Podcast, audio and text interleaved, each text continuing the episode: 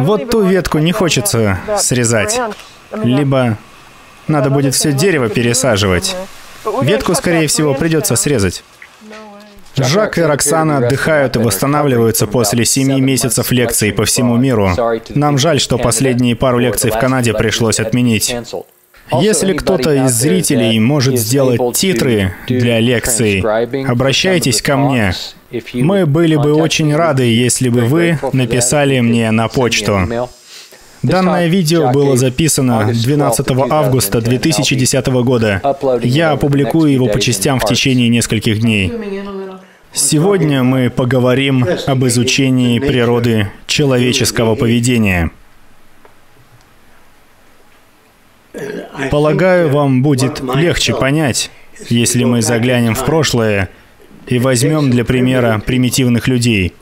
Говоря примитивные, я имею в виду какие-нибудь глухие места, к примеру, охотников за головами Амазонки. Если вы снимете крышку с часов и покажете дикарям механизм, они не скажут, как же он сложен, какая изящная конструкция. Если ученый, например, невролог, хочет выяснить, как работает мозг, он просит испытуемого пошевелить пальцами рук, а сам фиксирует, какая часть мозга активируется. Затем он просит подумать о чем-либо или решить задачу, и при этом регистрирует, какая область мозга активируется. Это все, что они могут сделать. Но они не могут сказать вам, что хорошо, а что плохо – правильно или неправильно. Они лишь могут составить карту мозга, ударив вам по колену и зарегистрировав электрические сигналы в разных частях мозга. Так вы получите карту мозга. Но это не ответит на вопрос, как он работает. До сих пор все ясно? Хорошо. Есть много людей, которые пытаются изучать человеческий ум, но его нельзя изучить. Это то же самое, что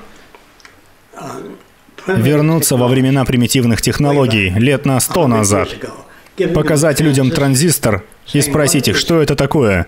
Они не смогут сказать вам, что это. Они не знают, что такое транзистор. Они не знают, что такое конденсатор. Они не знают, что такое электронная лампа. Все, что они могут сделать, это разрезать эти детали. И если пригласить химика, то он сможет выяснить, из чего состоит транзистор. Столько-то магния, столько-то кремния и так далее. Но он не может сказать, что это такое. Это ясно? Изучение мозга ничего не скажет вам о нем. Необходимо изучать реакции мозга во взаимодействии с внешней средой. Мозг — это механизм реагирования. Если яркий свет направить на глаз, он отреагирует. Так вы сможете выяснить, насколько сильна или слаба реакция, но не объяснить, что это такое. Изучение мозга вам ничего не даст, если только не изучать его во взаимодействии с внешней средой. Крылатая птица не может летать там, где нет воздуха. Даже если надеть на птицу кислородную маску, она будет хлопать крыльями, но не сможет взлететь, и через некоторое время перестанет даже пытаться. Она будет махать крыльями только при наличии воздуха. Если птица будет махать одним крылом с большей силой и повернет его в сторону ветра, то ее тело накренится. Инстинктивно птицы не знают, как летать.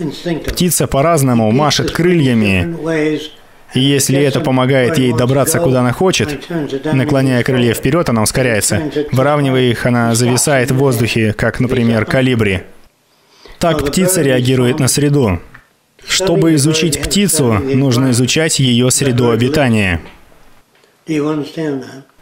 Нельзя просто разрезать мозг и сказать «люди вот такие вот». Это возможно только в контексте их среды. Это понятно? Таким образом, если я хочу изучать человеческое поведение, то в действительности же я буду изучать реакции людей в данной среде.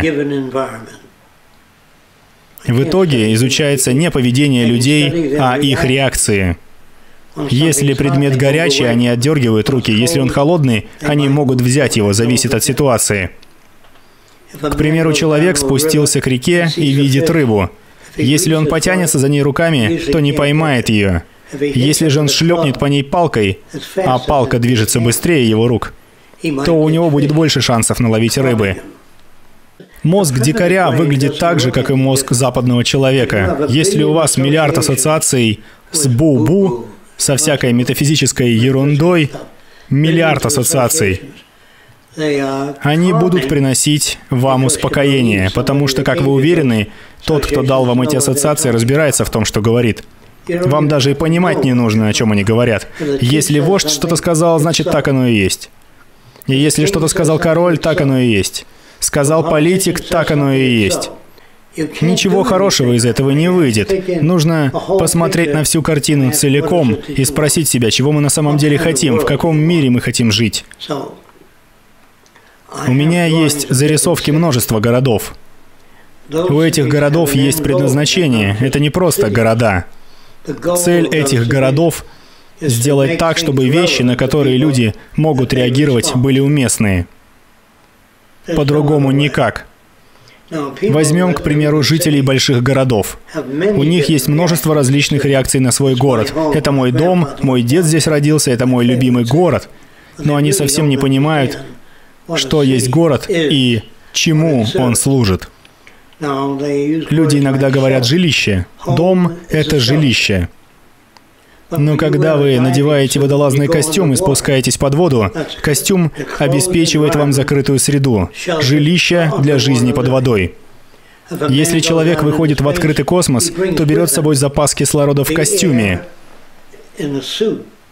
Также его костюм оснащен различным оборудованием, нужным для выполнения задачи. Если при выходе в открытый космос дать ему с собой книгу, какой-нибудь роман, то это будет мертвый груз, бесполезная вещь. Если же дать ему справочник по действиям в чрезвычайных ситуациях, например, на случай сбоя в подаче кислорода, это уже другое дело. Но книга о том, как индейцы семинолы ловили рыбу, будет бесполезна в космосе. Наше общество наводнено этими, как индейцы семинолы ловили рыбу. Большая часть информации избыточна. Избыточна потребностям человека. Должно ли все быть научным? Если что-то не научно, то оно менее действенно. Есть ли в мире вообще место для чего-то ненаучного? Говоря «ненаучное», подразумеваете ли вы умозрительные догадки? А говоря «научное», имеете ли вы в виду... Я не знаю, давай попробуем выяснить. Значит ли это, что у вас получится выяснить? Не обязательно. Вы выясните, если у вас есть для этого соответствующие инструменты. Итак, нельзя спросить, что есть мозг или как он работает, кроме как с учетом контекста некой ситуации. Некоторые животные реагируют на размер. Когда медведь встанет на задние лапы, он не пытается впечатлить вас своими размерами. Он просто встает. И если вы как-то реагируете, он встанет снова. Но он не думает, сейчас я встану, чтобы выглядеть крупнее, чтобы напугать его. Медведь так не мыслит. Невролог, который хочет изучать человеческое поведение, уже изначально был воспитан верить в свободу воли. Так что он уже подвержен. Он уже не в порядке. Потому что не способен смотреть на вещи объективно, хотя это невозможно. Он может лишь фиксировать, когда человек видит лаву, и если он сунет в нее палец, то почувствует боль и впредь будет держаться от нее подальше. Только это невролог и может. Химик же хочет знать, из чего состоит лава. Он скажет, в ней столько-то магния, столько-то расплавленного камня, но он и дальше будет использовать ярлык, называть ее лавой. Это значит, что слова используются для обозначения чего-либо. Иногда люди ведут себя нехорошо, или очень плохо, или неадекватно по отношению к ситуации. Однажды я видел, как ребенка сбила машина, а его мать сказала, этого не может быть, он не мог умереть, не может быть, что он мертв. Что значит, что данная ситуация для нее недопустима? Она реагирует скорее в эмоциональном ключе, а не по существу. Иногда, когда тот, кто вам нравится, скоропостижно умирает, вы удивляетесь. Не может быть, он же вот только что здесь завтракал. Нельзя так говорить.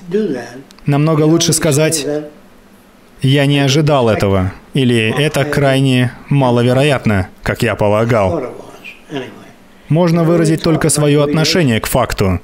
Например, вы встречаете человека, и, скажем, для простоты я возьму цифры с потолка. У него тысяча нейронных ассоциаций в его мозге.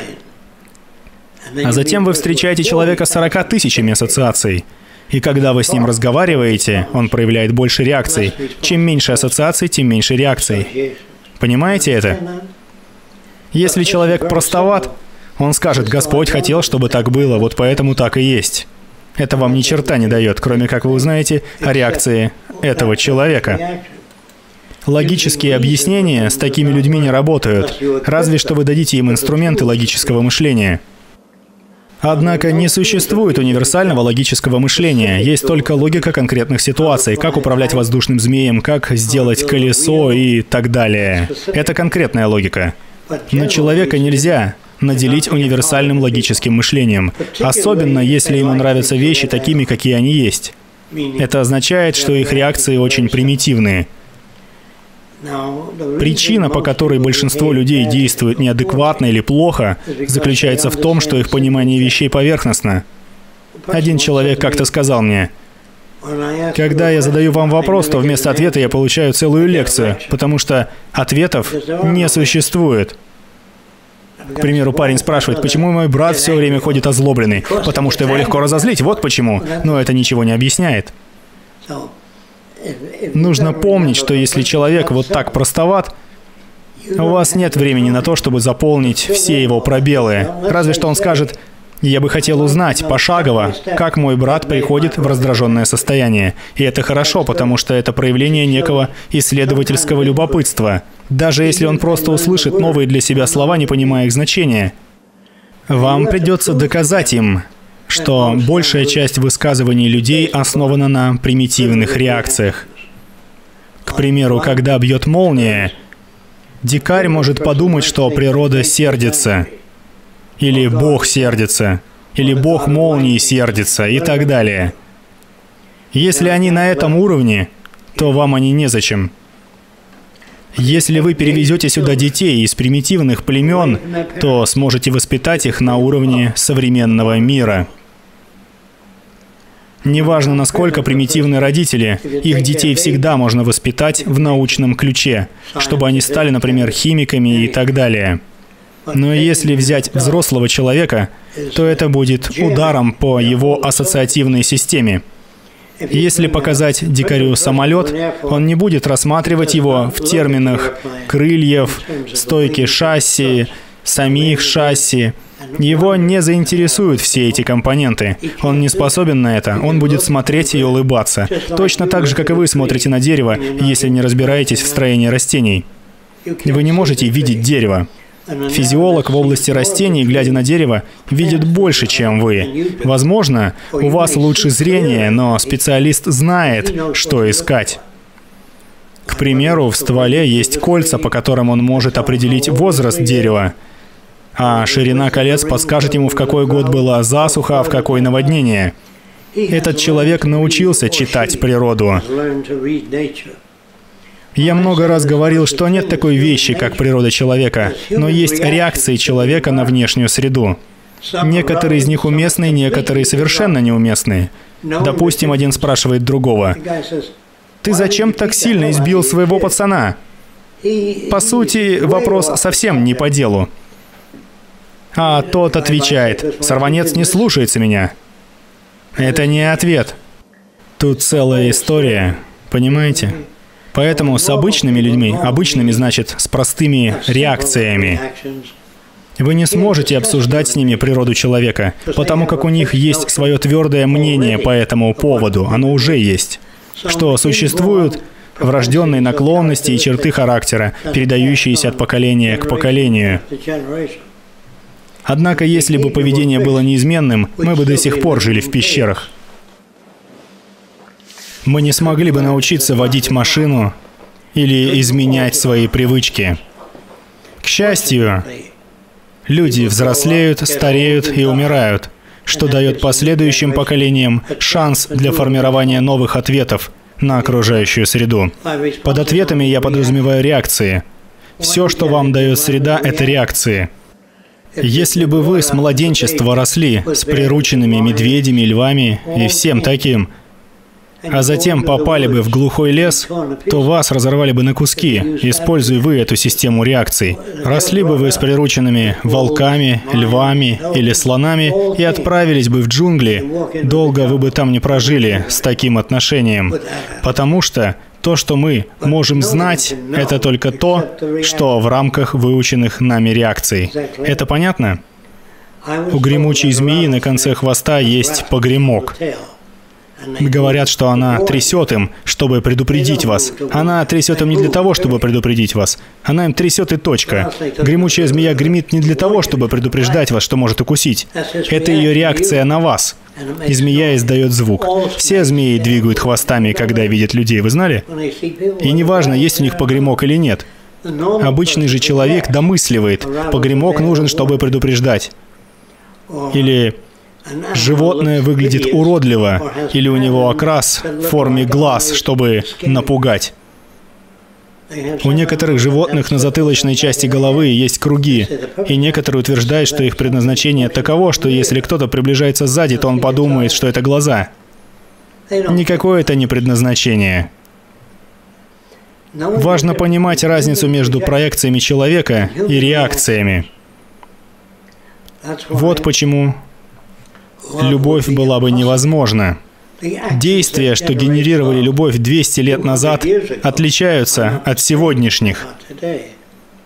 Спрашивают, считаете ли вы, что в мире достаточно любви? Я не знаю, о чем они говорят, и полагаю, что они тоже этого не знают. Если бы сказали, считаете ли вы, что люди заботятся об окружающей среде, тогда я бы понимал, о чем речь.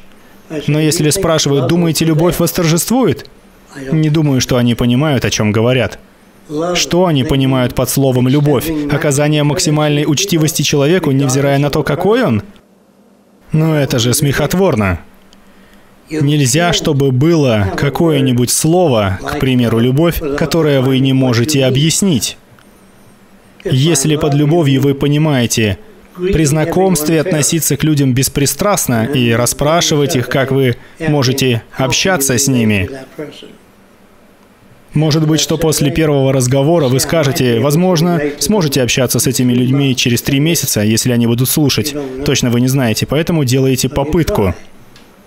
А именно, вы манипулируете с переменными в речи и среде.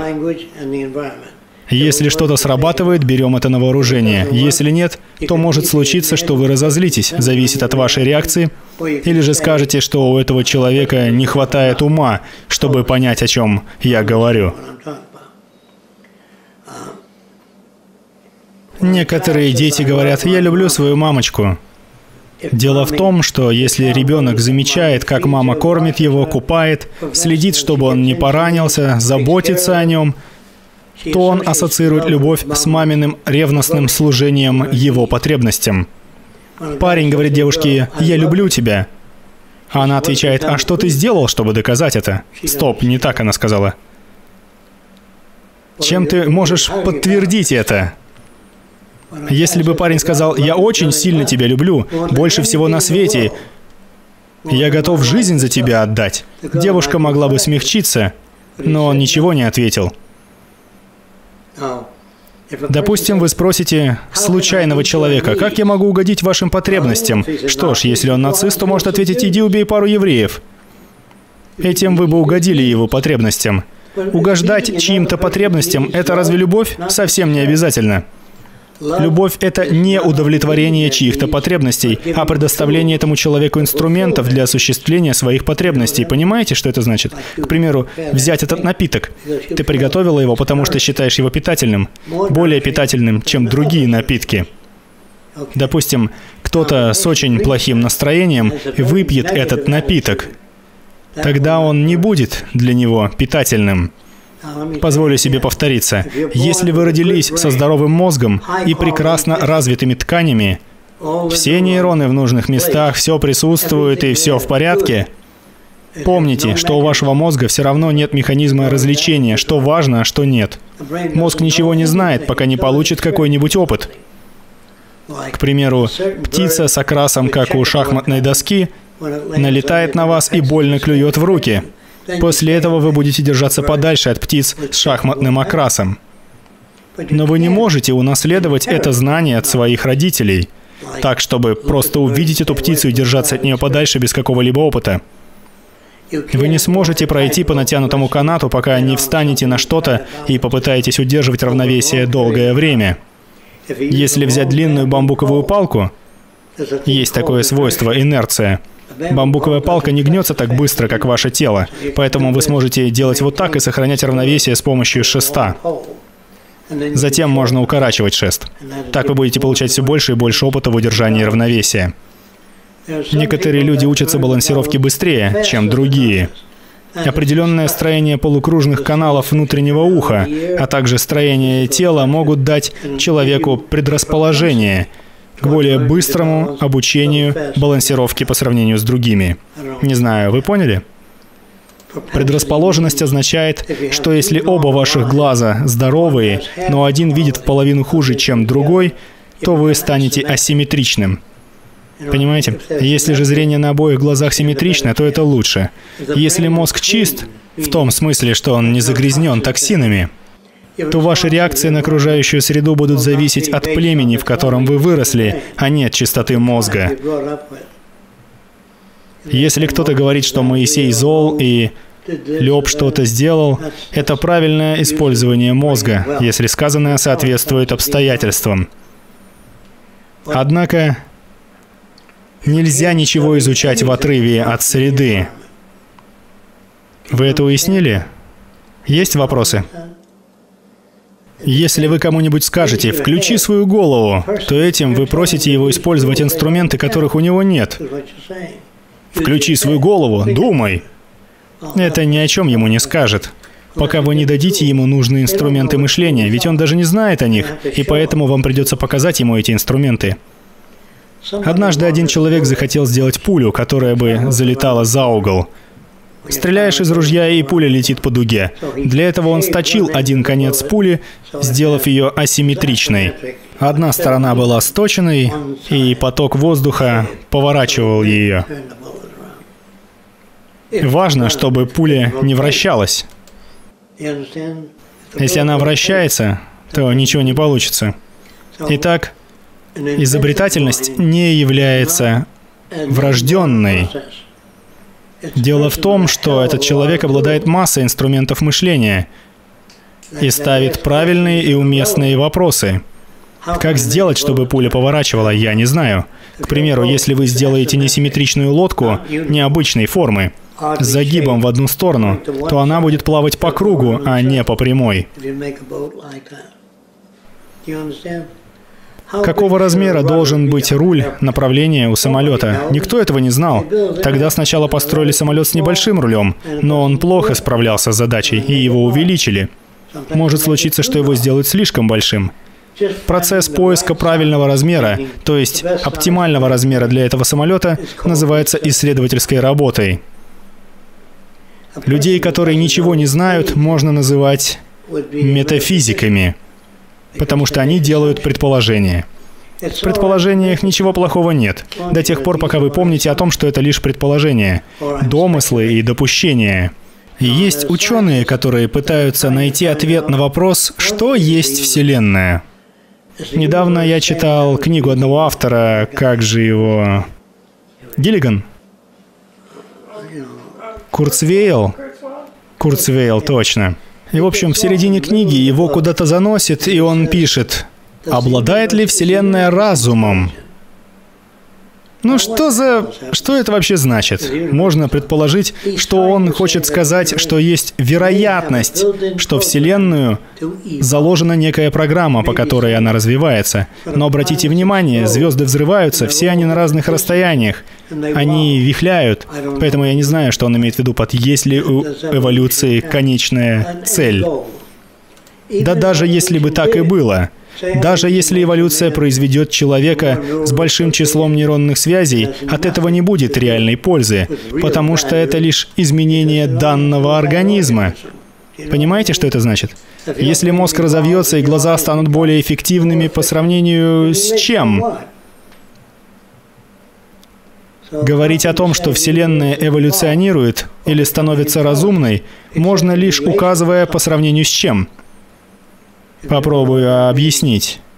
Допустим, Вселенная вдруг сказала бы, что Солнце слишком яркое, потому что столько света не нужно для такого числа деревьев на Земле, и Солнце тогда потускнело бы, потому как нет необходимости во всех этих выбросах света.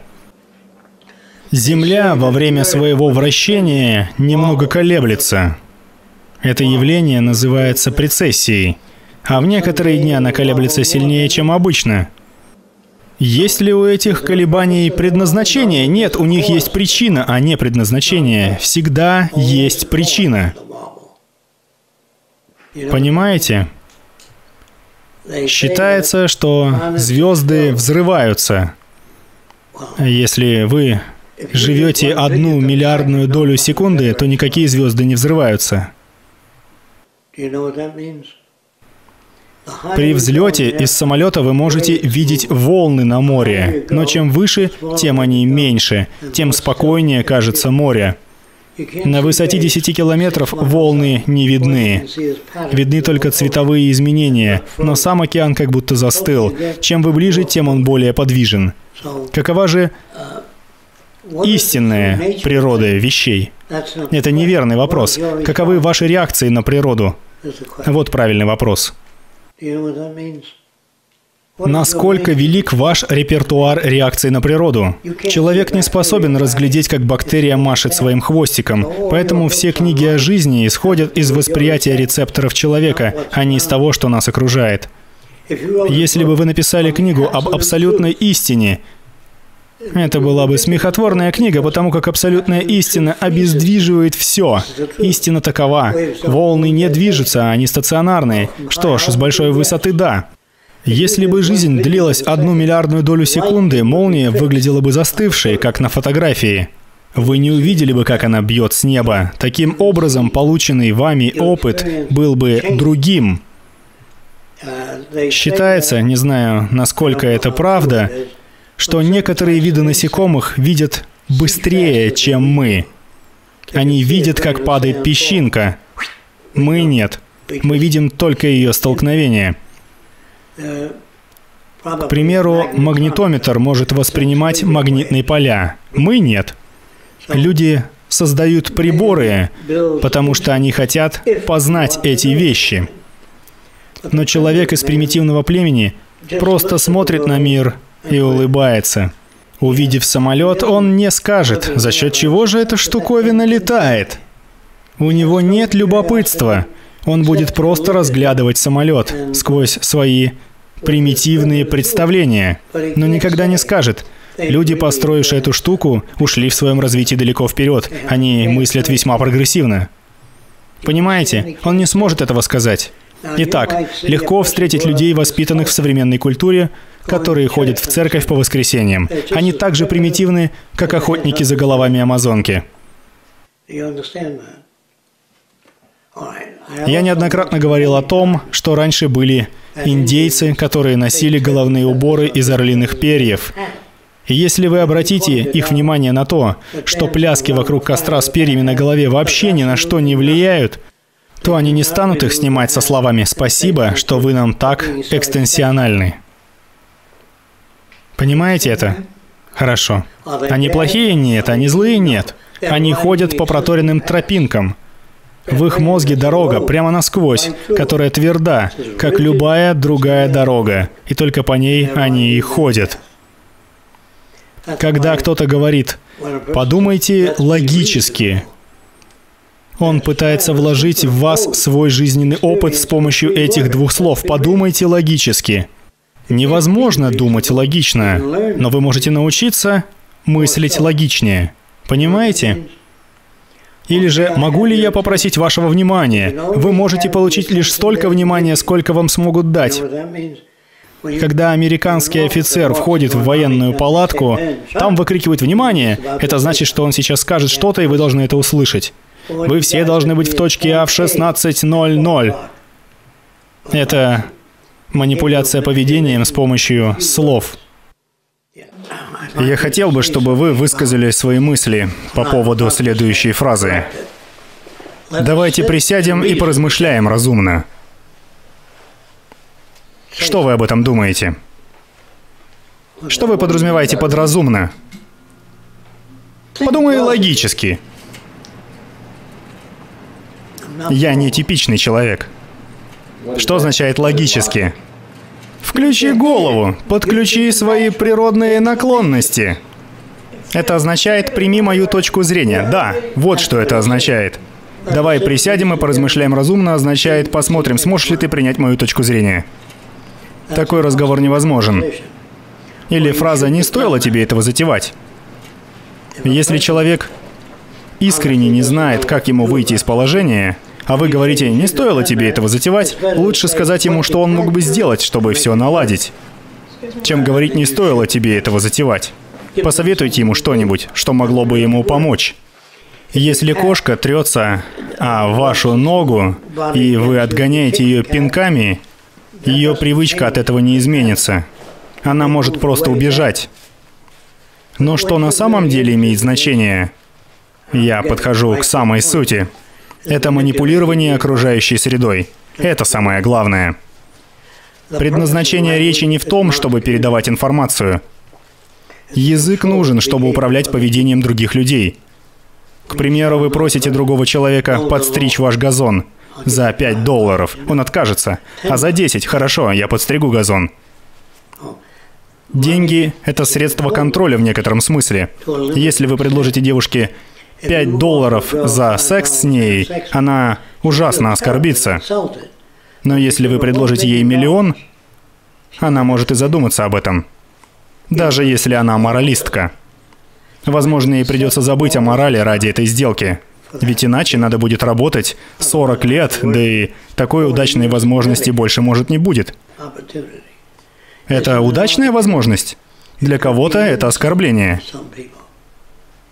Итак, включи голову — это пустые слова. Или же «ты глупый», «ты тупой» — это пустые слова, никакой информации. Или «не стоило тебе этого затевать», никакой информации. Или «я ненавижу тебя», никакой информации. Разве что вы скажете ты воду не закрыл и весь пол затопило. Я четыре часа потратила на уборку. Постарайся больше так не делать, а то я не подпущу тебя больше к раковине. Ясно? Что бы то ни было. Так что вам предстоит еще многое понять. Большая часть разговоров просто шум. Если вы спросите у людей, которые встречались и общались три дня назад, о чем был их разговор, они, как правило, не смогут вспомнить потому что он был неважным. Когда обычные люди разговаривают, они чаще всего ничего не говорят. Они не могут ничего сказать.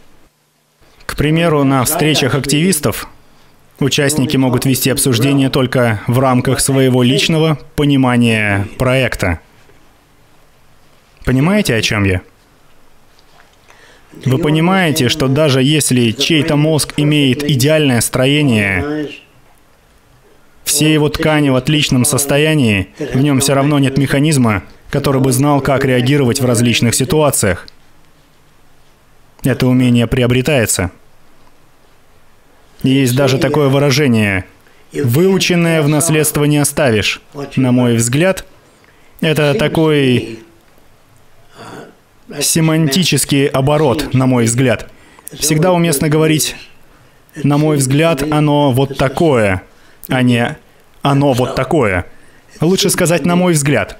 Итак, если передо мной человек с неоднозначной сексуальной ориентацией, я бы сказал, что у него есть некоторые странные отклонения. Но я не буду смотреть на него как на ущербного.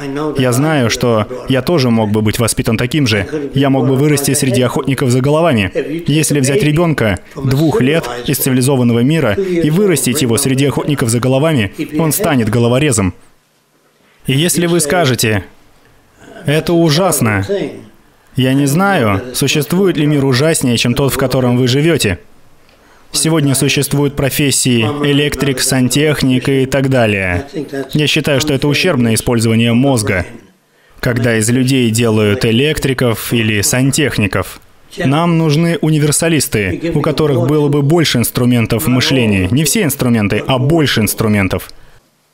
Уже несколько человек просили, чтобы вы рассказали что-нибудь об антропологии, как о научной дисциплине. Антропологи разбираются в антропологии, но когда тема находится за пределами их дисциплины, они такие же, как и все. Хорошо, если они работают преподавателями по антропологии, но антропологи изучают разные культуры, в основном примитивные, и при этом не считают свою культуру такой же примитивной. К сожалению, на сегодня нет такой области науки, которая не была бы закована в цепи нашей культуры. Понимаете, что это значит? От них трудно освободиться. Даже если вам удастся вырваться из цепей вашей культуры, у вас появятся проблемы в общении с другими людьми. Все, что вам остается, просвещать их. Если спросят, какая у вас квалификация, чтобы просвещать меня, ответьте, вы узнали что-то полезное? Это и есть моя квалификация. Если ничего не узнали, то квалификации нет. Квалификация означает, насколько хорошо работает данная система. Если не поливать растения, они не будут расти, поэтому их поливают. Если вода заражена химикатами и ядами, растения погибнут. Единственный способ открыть такие вещи – сделать что-то, что люди называют неправильным. Нет ничего неправильного. В недавнем шоу Ларри Кинга Участники обсуждали мозг и разум и пытались найти между ними отличия. Мозг — это как батарея, а разум — это заряд. Если взять аналогию с батареей без заряда, то мозг без заряда — это, к примеру, мозг, пораженный ударом молнии. Она настолько насыщает мозг, что человек даже не понимает, где он есть. Удар молнии превращает мозг в неассоциативную систему. Такое может произойти. Или же мозг частично утратит ассоциативные связи. Далее есть такие вещества, нейротоксины, яды в мозге, которые лишают его способности работать. Также есть такие воспитания и научения, которые лишают мозг способности работать. Их трудно распознать, потому как нейротоксины могут остановить работу мозга, и человек, выросший в таламической стране, знаете, что это значит? У него лишь одни эмоции. И он может только злиться, когда люди не делают то, о чем он их просит. Я сказал тебе приготовить курицу, и он злится. Это означает, что он не смог повлиять на поведение другого так, как он хотел. Бесполезно говорить ребенку, слушай внимательно все, что я говорю.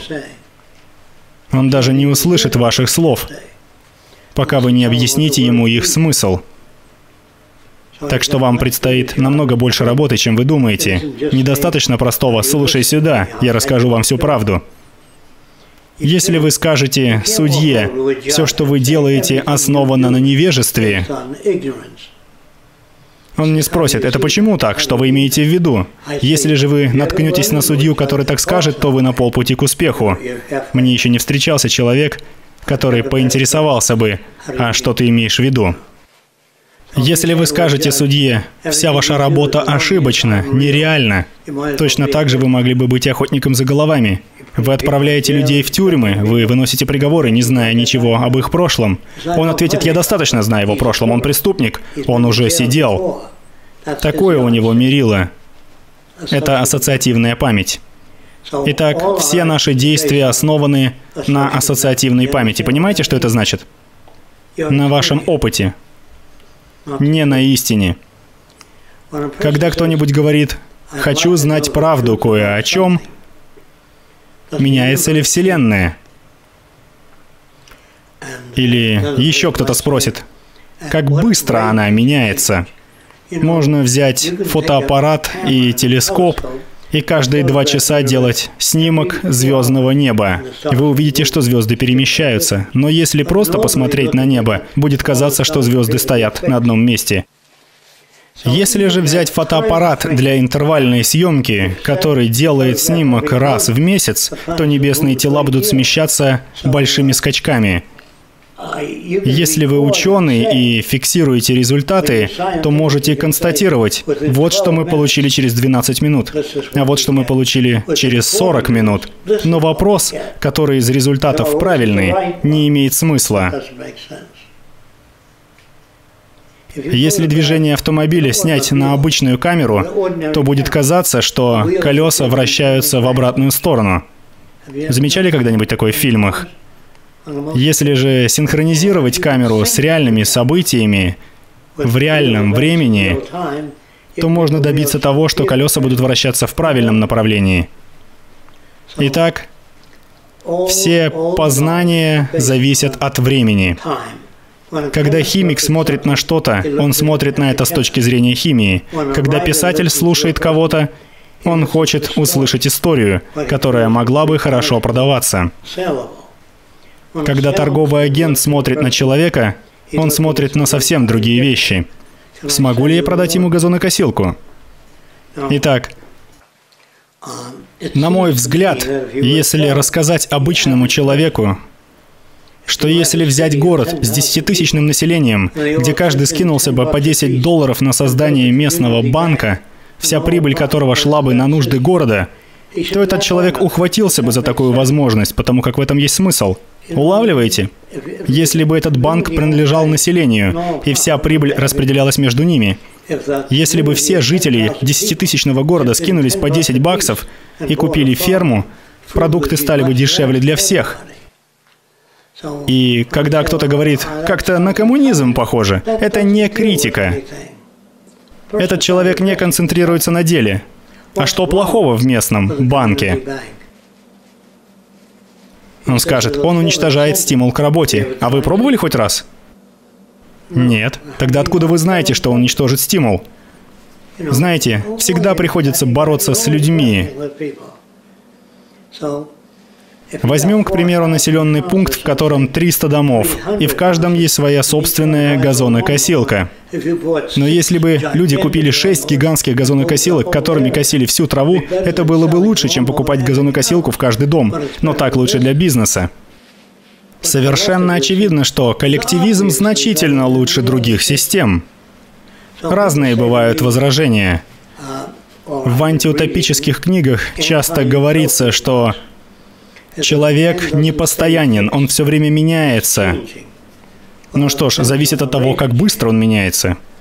Они утверждают, что людей невозможно контролировать, потому как они все разные. Но посмотрите на армейский парад в Северной Корее. Все солдаты маршируют как один. Мы проводили налеты на Германию, состоящие из двух тысяч самолетов. Как можно добиться старта двух тысяч самолетов без того, чтобы сделать их единообразными? Итак, какой степени единообразия людей можно достигнуть? Это зависит от прогрессивности вашего технического оснащения. Спрашивают, будет ли место для индивидуальности? Я отвечаю, имеете ли вы в виду, что если парень трахается с лягушками, будет ли для него место? Что вы понимаете под индивидуальностью? Я не знаю, о чем они говорят. Я знаю, что они думают, что говорят. Будут ли люди свободны? Люди всегда не свободны. Нельзя быть свободным от своего прошлого. Человек всегда говорит на каком-нибудь языке, к примеру, японском или китайском, но нельзя быть свободным. Если ко мне подойдет человек и заквакает ква-ква-ква, такой вот я индивидуалист, вот что это значит. Это значит, что его реакции отличаются от ваших. Но вы не сможете иметь с ним дело, если он такой. С ним будет невозможно договориться, нельзя будет как-то скооперироваться.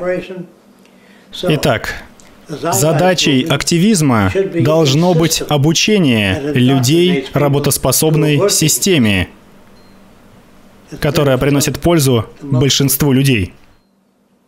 Однако чье-то мировоззрение может быть настолько испорченным, что он будет не в состоянии увидеть преимущества этой системы. Понимаете? Это как если бы евреи пошли просить денег у фашистов на пропаганду еврейских взглядов. Далее. Вы знаете, что настоящие либералы современные, либерал не может пойти на собрание Куклус-клана и заявить «Вы, ребята, просто смешны». Он может сказать что-то, но не может говорить с ними. Он будет говорить на них. Они не услышат ни единого его слова, потому что они слушают ушами участника клана. Является ли человек разумно мыслящим животным? Нет, иначе он не смог бы меняться. Если человек подвергается изменениям, значит, его ценности не будут оставаться фиксированными. Понимаете, что это означает? Это очень сложные вещи. Вам надо будет подумать над ними, поиграть с этими мыслями. Попробуйте послушать, что говорят обычные люди, и посмотреть, есть ли в их словах что-то значимое. Кроме как «мне нравится быть с тобой», что означает, что они не неудовлетворены. Вы должны дать им инструменты. Но если сказать человеку, что ему нужны инструменты, он воспримет это как оскорбление. Ты кто такой, чтобы указывать мне, что мне нужно? Их самолюбие воспаляется, потому как они думают, что вы их унижаете. Но вы не унижаете их, а наоборот пытаетесь дать им улучшенные инструменты. Есть такое средство для мытья стекол, называется прозрачное стекло. Слышали о таком? Если натереть им лобовое стекло, оно станет невидимым. Это средство отражает свет таким образом, что стекло выглядит так, будто его вовсе нет. Это так называемая прозрачная жидкость, ее используют в оптике камер. Но эффект временный. Постепенно стекло затуманивается. Но в любом случае, с появлением науки и техники, допустим, мы не поубиваем друг друга и просуществуем еще тысячи лет, среднему человеку Дело ведь не только в устройствах, а о том, что с их помощью можно делать. На планшете можно перелистывать страницы книги, касанием пальцев, передвигать текст. Возможно, столько разных вещей, на основе которых можно сделать еще тысячи новых вещей, что особенно интересно предпринимателям из области инноваций. И экспоненциальная кривая будет расти очень круто, оставляя людей позади, беспрерывно. Именно поэтому тест IQ не имеет ничего общего с реальностью. Он лишь проверяет ваши реакции на конкретный набор условий. Тесты IQ не измеряют уровень интеллекта. У вас может быть больше нейротрансмиттеров, чем у другого человека, и вы можете больше запомнить. Однако это не делает вас лучше. Если вы специалист, скажем, психолог, и вы изучаете человеческое поведение, то как вы можете изучать поведение человека, не изучая денежную систему? Допустим, муж ругается с женой, и психолог советует. Делай ей добро, и она ответит тем же, и подобную ерунду. Извините. Если среди ваших знакомых есть психологи или неврологи, спросите их, в чем смысл их профессии? Смысл в том, чтобы адаптировать людей к окружающей их культуре. Это полный абсурд. Понимаете почему? Понимаете, о чем я? Психолог может задать себе другой вопрос. Чего же я хочу? Я хочу гибкости в поведении человека. Но гибкость не приносит доходов, и человек может стать бомжом. У обычных людей есть понятие «адекватный человек». Адекватный индиец – это адекватный индиец. А адекватный мексиканец – это адекватный мексиканец. Но такой вещи, как адекватный человек, не существует. Понимаете, что это значит? Чтобы становиться адекватнее, необходимо совершенствовать свои инструменты. Быть готовым меняться? Да. Если вы понимаете, что это значит. Проблемы становятся еще сложнее, если вы думаете, что можете с помощью этой системы изменить людей. Ведь люди даже не знают, что им нужно изменяться. Когда был выпущен первый персональный компьютер, сначала пришлось показать людям, на что он способен. Люди не стали бы работать на нем сами по себе. Когда выходит что-то новое, сначала показывают, что это устройство умеет, и тогда люди понимают, ага, это новые инструменты. Если человек живет на отдаленных островах в Тихом океане и изучает механику небесных тел или высшую математику, то этим вещам там не будет применения, если он один из аборигенов. Эта информация излишняя для его нужд.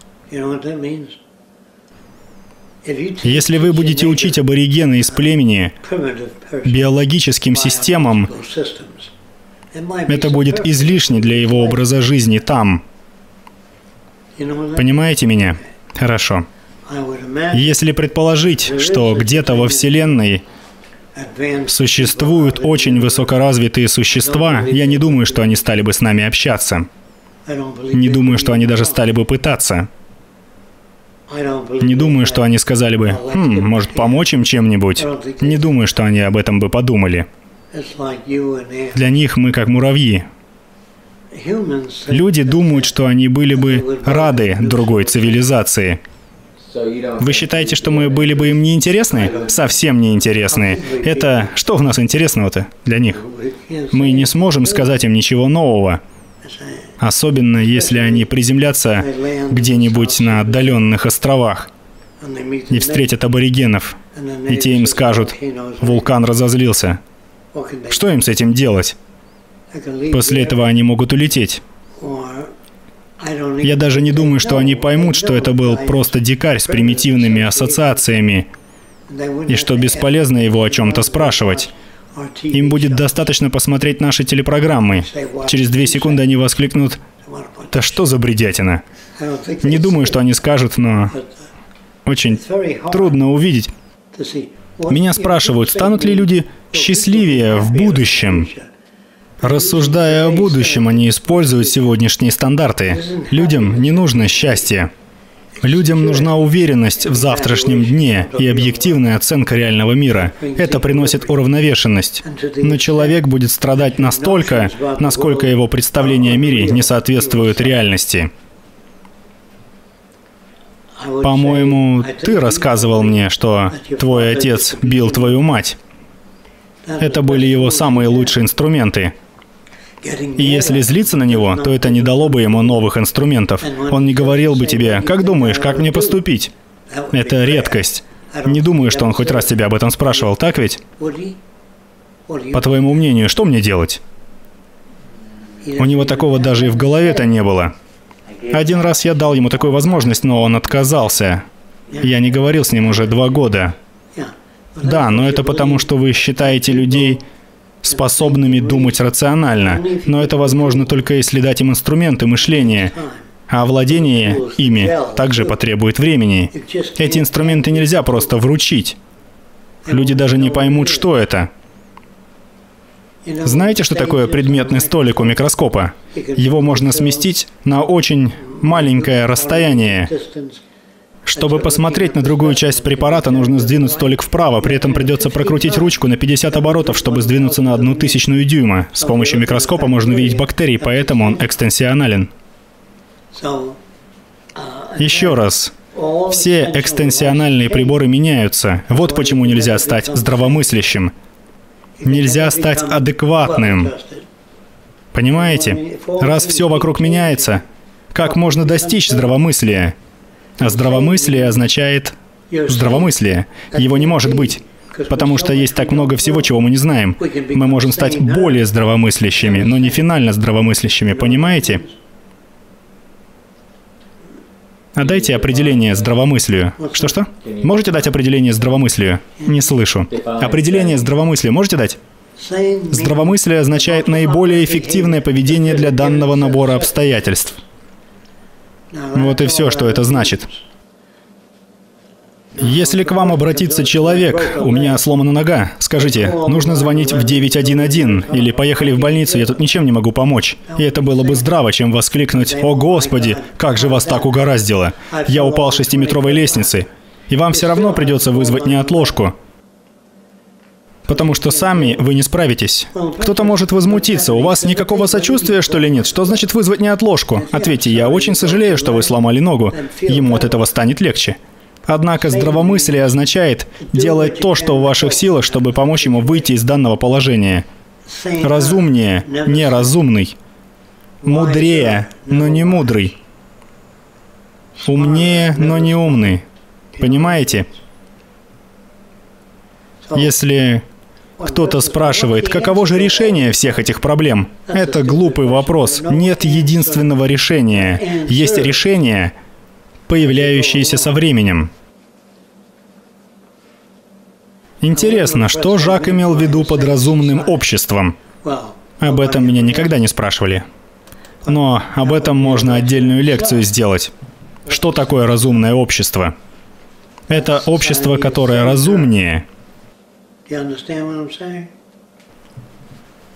Это те вещи, о которых я хотел, чтобы вы знали.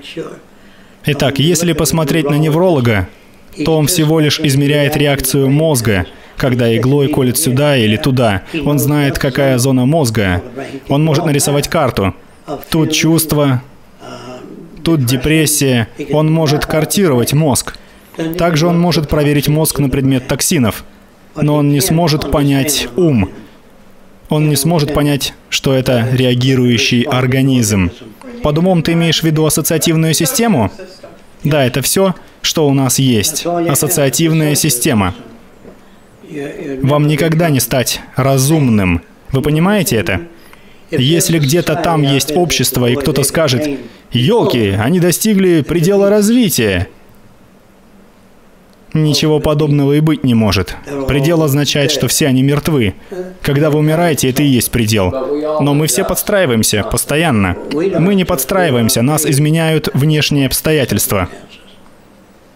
И человек либо поддается, либо выходит из себя. Есть люди, которые настаивают на том, что мир в их голове — это реальный мир. Позже они оказываются в психушке. То, что у них в голове, это только их собственные маленькие уникальные различия. Допустим, вам кто-то говорит, что не может разобраться со своими мыслями. Спросите, чего же он хочет? Он может ответить, ну я хотел бы честных отношений с людьми. Если вы отправились жить в деревню индейцев-семинолов, вы не смогли бы с ними ладить, если бы не общались на понятном им языке. Так что вы либо сами становитесь индейцем-семинолом, либо остаетесь собой в деревне семинолов. Но вы не сможете остаться собой, для этого вам придется изменить всю деревню. Придется заявить семинолам, ребята, у вас все неправильно, и показать им иной путь. Это практически невозможно. Им легче вас убить. В этом-то и суть арабо-израильского конфликта. Он не исчезнет. Он никогда не разрешится, потому как они даже не знают, в чем проблема. Проблема в том, что каждый хочет кусок пирога. Что это означает? Они хотят те же возможности, что и у других. Без дискриминации. Этому не бывать. Потому как другие уже у власти. Только если они потеряют эту власть. Как я это понимаю, дела в России были настолько плохи, что народ восстал. И они расстреляли царскую семью, включая детей, чтобы не допустить повторения прошлого. Сталин ссылал людей в Сибирь работать, потому как они противодействовали его обществу или же его планам. Сталин не спрашивал их, каких же, по-вашему, планов мне стоило бы придерживаться. Он не был бы Сталином, если бы поступал таким образом. Если бы вы спросили у Гитлера, допустим, вы убили всех евреев, и что же дальше? Он не думал о таких вещах. Понимаете? Проблема была не в евреях, а в мире бизнеса. Мне не нравится мировоззрение евреев, но мне не нравятся и католические взгляды. Мне не нравятся ни пресвитерианские, ни американские взгляды. Так что проблема в самом формировании их взглядов. Их нужно менять по мере возможностей.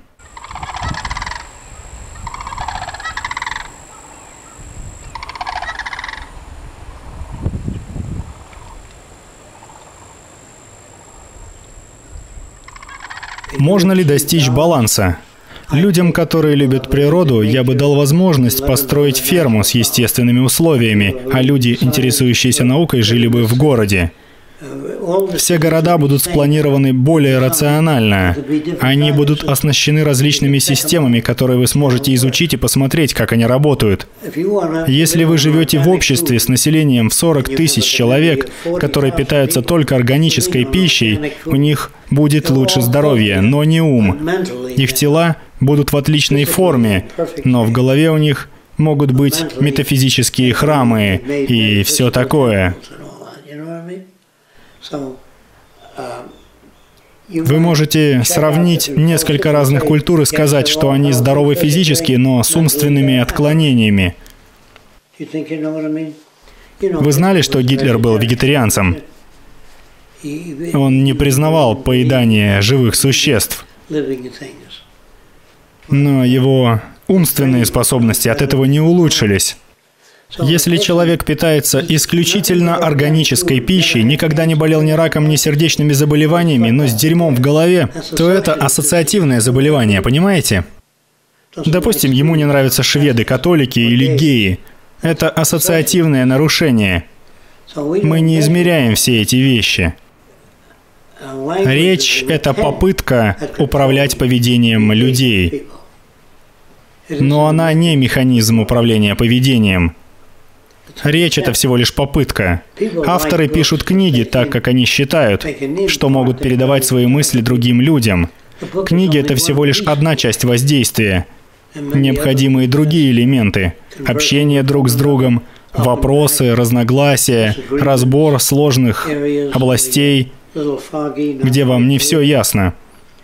Поэтому я и говорю, что невролог не знает, в чем суть проблемы, кроме как он интересуется обществом в целом. Неврологи работают над исследованиями того, как работает мозг. Мозг не работает, он реагирует на различные культуры. Вопрос, как работает мозг, нельзя рассматривать вне культуры. Это все равно, что спросить, как мы ходим. Если вы живете на планете с одной десятой долей земной гравитации, приятель предложит, прогуляемся на 30 километров. И вы будете за, потому как сила притяжения вас не беспокоит. Но если вы бы жили на планете с пятикратной земной гравитацией, и приятель предложил бы пройти 30 метров, вы бы ответили, ну это чересчур уже. Понимаете, вы реагируете на среду. Сенаторы издают законы, но они не могут изменить законы природы. Они не смогут изменить закон притяжения на очередном заседании Конгресса, чтобы легче было подниматься по ступенькам в Капитолий. Они не могут изменить законы природы. Хотя в какой-то степени мы можем повлиять на них. Все мы живем в ловушке под названием «время и общество». Улавливаете? Мы живем в ловушке у времени и общества. Антрополог не может изучать общество в целом, если он не изучает собственное общество. Но в этом случае он станет не антропологом, а специалистом по живым системам. Возможно, станет.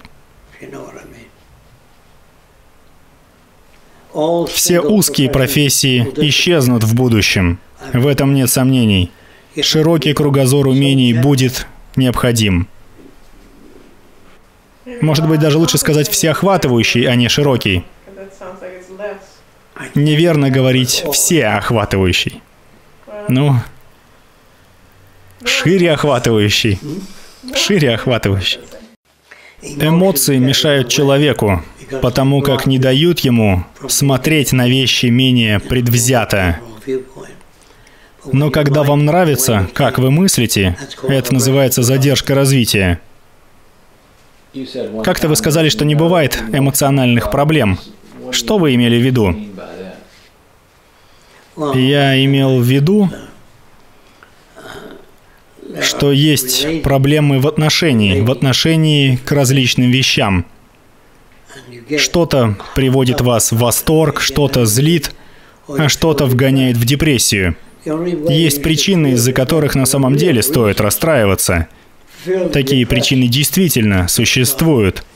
Если бы Гитлер победил в войне и вас обоих поместили в одиночные камеры, вы бы почувствовали себя подавленно, потому как вы ничего не смогли бы с этим поделать. Если бы вокруг вас было 500 обычных людей, они могли бы вогнать вас в депрессию. Они могли бы изгнать вас.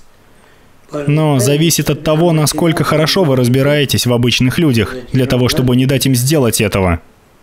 Вы знаете, насколько далеко можете зайти, или же вы думаете, что знаете это.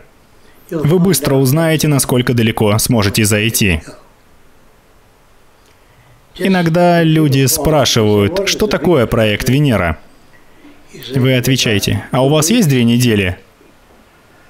Нельзя просто сказать, вот это вот такое вот, ясно, спасибо большое. Тоже касается вопросов.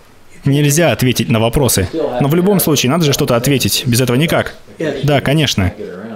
Так, к примеру, если вам на самом деле интересно, как устроен человек, как люди взаимодействуют с другими людьми и с окружающей средой, прочитайте нашу книгу. Каждый день раздается слишком много звонков. Мы не в состоянии вдаваться в подробности. Если у вас будут вопросы после прочтения книги, мы сможем обсудить их. На вопрос, чего вы хотите, кто-то ответит, я хочу машину. Нет, он хотел бы оказываться в определенном месте в определенное время. Этого можно достичь телевидением. Вы могли бы навестить свою тетушку Мини через полномасштабный телеэкран. Вы не хотите ехать к тетушке Мини. Вы не хотите ездить на работу. Вы хотите зарплату. И не раз в месяц, а тогда, когда вам это нужно. Верно? Парень говорит, мне нужна работа. Он не понимает, о чем говорит. Ему нужны деньги для покупки нужных ему вещей. Таким образом, ему нужны вещи, а не деньги. Но в современном обществе люди не могут рассуждать подобным образом. Им приходится думать в понятиях системы. Они не способны на это. Прежде необходимо научить их мыслить по-новому. Также будут и люди, которые захотят пристрелить вас. Ведь вы забираете их старое мышление. Или же их власть. Иногда спрашивают, как на самом деле мыслит проект Венера? Это абстрактный вопрос. Зависит от ситуации. Уточните свой вопрос. Что? Уточните свой вопрос. Да. Спрашивают, а что если вы построите город проекта, а на него упадет метеорит и разрушит его? Тогда нам крышка. Или же мы начнем заново, если выживем. У людей куча всяких ненужных, аберрантных реакций. Я бы никогда не стал разговаривать с психиатрами, потому что они думают, будто мыслят правильно. Хотя есть некоторые, которые признают, что знают очень мало о человеческом поведении. Есть такие люди. Они обучены в какой-нибудь области медицины и чувствуют, что не так уж и сильно могут влиять на здоровье. Один парень сказал мне, я хочу здоровое тело. Я спросил, а для чего? Ну вот вы здоровы, и что дальше? Я лично предпочел бы иметь здоровый ум и тело калеки. Понимаете? Давайте поговорим об ассоциативных системах и как они коррелируют с изменяющимися внешними условиями.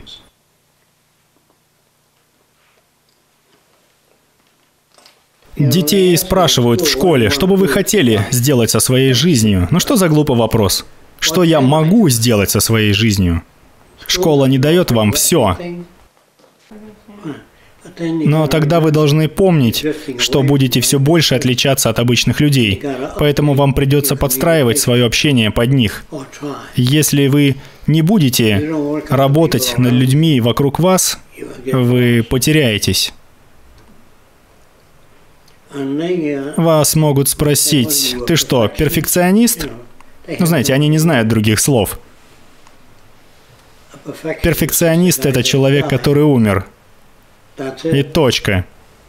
Невозможно быть перфекционистом. Можно быть разборчивым в некоторых вещах. Просто избегайте таких глобальных слов, как истина, абсолютная истина. Я много раз говорил, для того, чтобы поведать истину, необходимо знать все, чтобы знать, что истинно. Итак, это была лекция на тему поведения. Жак довольно загружен для человека его возраста. Ему необходимо восстановиться по завершении семимесячного всемирного турне. По возвращении Жак много рисует. Он нарисовал в три раза больше, чем я держу в руках сейчас, но большую часть он просто рвет и выбрасывает. Экскурсии по проекту Венера, которые проводятся по субботам, возобновятся в этом месяце, поэтому, пожалуйста, проверяйте на сайте, на какие даты еще есть места. С момента возвращения Жака из турне нас уже посетили две группы. Вот это была группа из Майами. Они занимаются пермакультурой и заинтересовались проектом Венера. До них была небольшая группа из четырех человек, которые состояли в первоначальной организации Жака, которая называлась «Социокиберинженерия». Спасибо за просмотр, ждите от нас новых лекций и других материалов на нашем канале. Спасибо.